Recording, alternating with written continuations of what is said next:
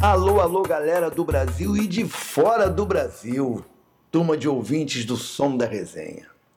Semana passada anunciei uma surpresa e pela batucada, o assunto surpresa de hoje é um craque, um mestre, uma fera, o maior intérprete dos clássicos de Lupicínio Rodrigues, o maior intérprete de samba enredo que já passou pelos desfiles das escolas de samba.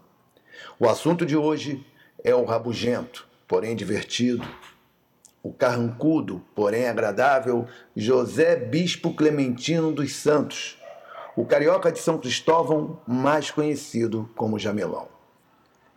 Em 1994, o maestro Ivan Paulo me chamou para a produção de um novo disco, o disco do Jamelão, para a gravadora RGE, e que foi gravado no estúdio 2 da Som Livre.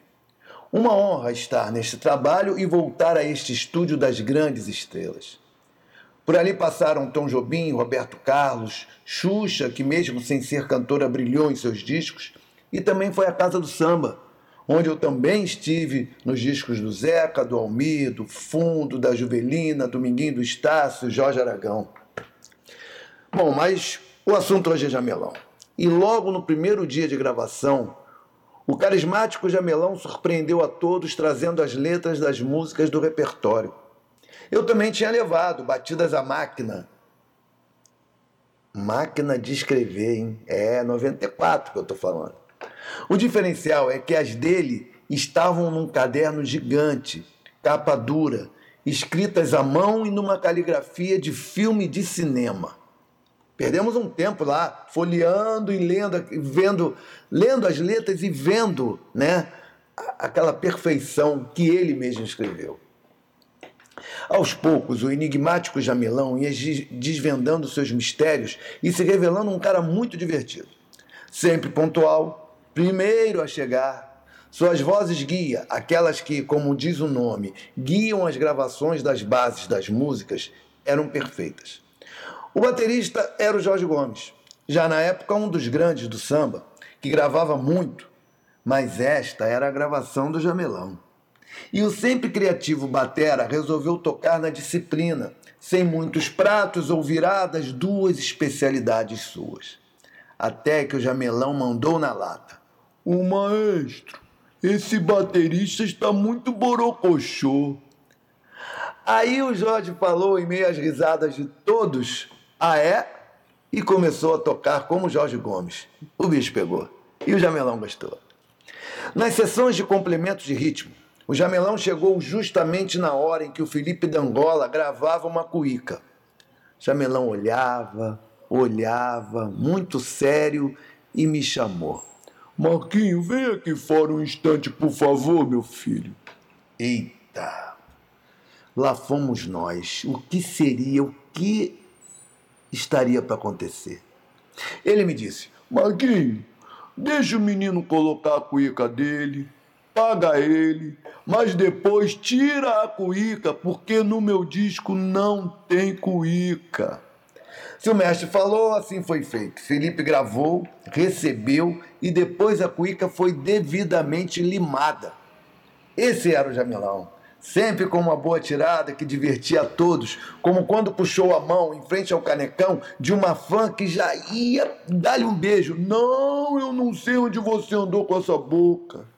De outra vez, um repórter ligou para a casa dele e tentou uma entrevista e ouviu: Ah, não enche o saco. Seriam lendas, mentiras ou verdades? E tem mais. Uma vez ele foi convidado para uma solenidade com a então governadora Rosinha Garotinho. E nem pensou duas vezes, mesmo sem saber o horário. Infelizmente tenho compromisso nesse horário. Saiu na elegância. Outra, quando tinha 93 anos. Já vivi muito, estou no lucro. Quero é que o mundo acabe melado para eu morrer doce.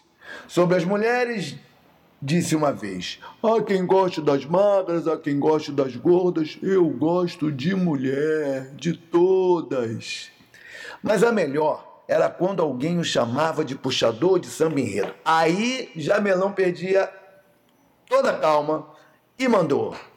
Não puxo carro, não puxo fumo, nem o saco de ninguém. Eu sou a intérprete de samba enredo. Depois dessa, todos passaram a ter mais cuidado e chamá-lo de intérprete. Mas esse jamelão, que em garoto era o saruê, e que foi engraxate, vendedor de jornal, tocava cavaquinho e tamborim, instrumento que o colocou na bateria surdo 1 da Estação Primeira de Mangueira. Em 1949 passou a ser um dos intérpretes da Verde Rosa. E a partir de 52, aí sim, foi promovido a voz principal da escola até 2006. Jamelão foi um cantor que marcou época, cantando nas gafeiras, na Orquestra Tabajara, por onde viajou, foi até Paris, mas antes foi corista do grande Francisco Alves, a quem substituiu uma vez no palco do Teatro João Caetano. Com seu vozeirão, eternizou canções como Ela Disse-me Assim, Esses Moços, Matriz ou Filial, Folha Morta, Quem Samba Fica, O Samba é Bom Assim, Eu Agora Sou Feliz e cada samba enredo que cantou nos desfiles da Mangueira. Ah, Eu Agora Sou Feliz ele fez com Mestre Gato, e quem samba fica com o Tião Motorista.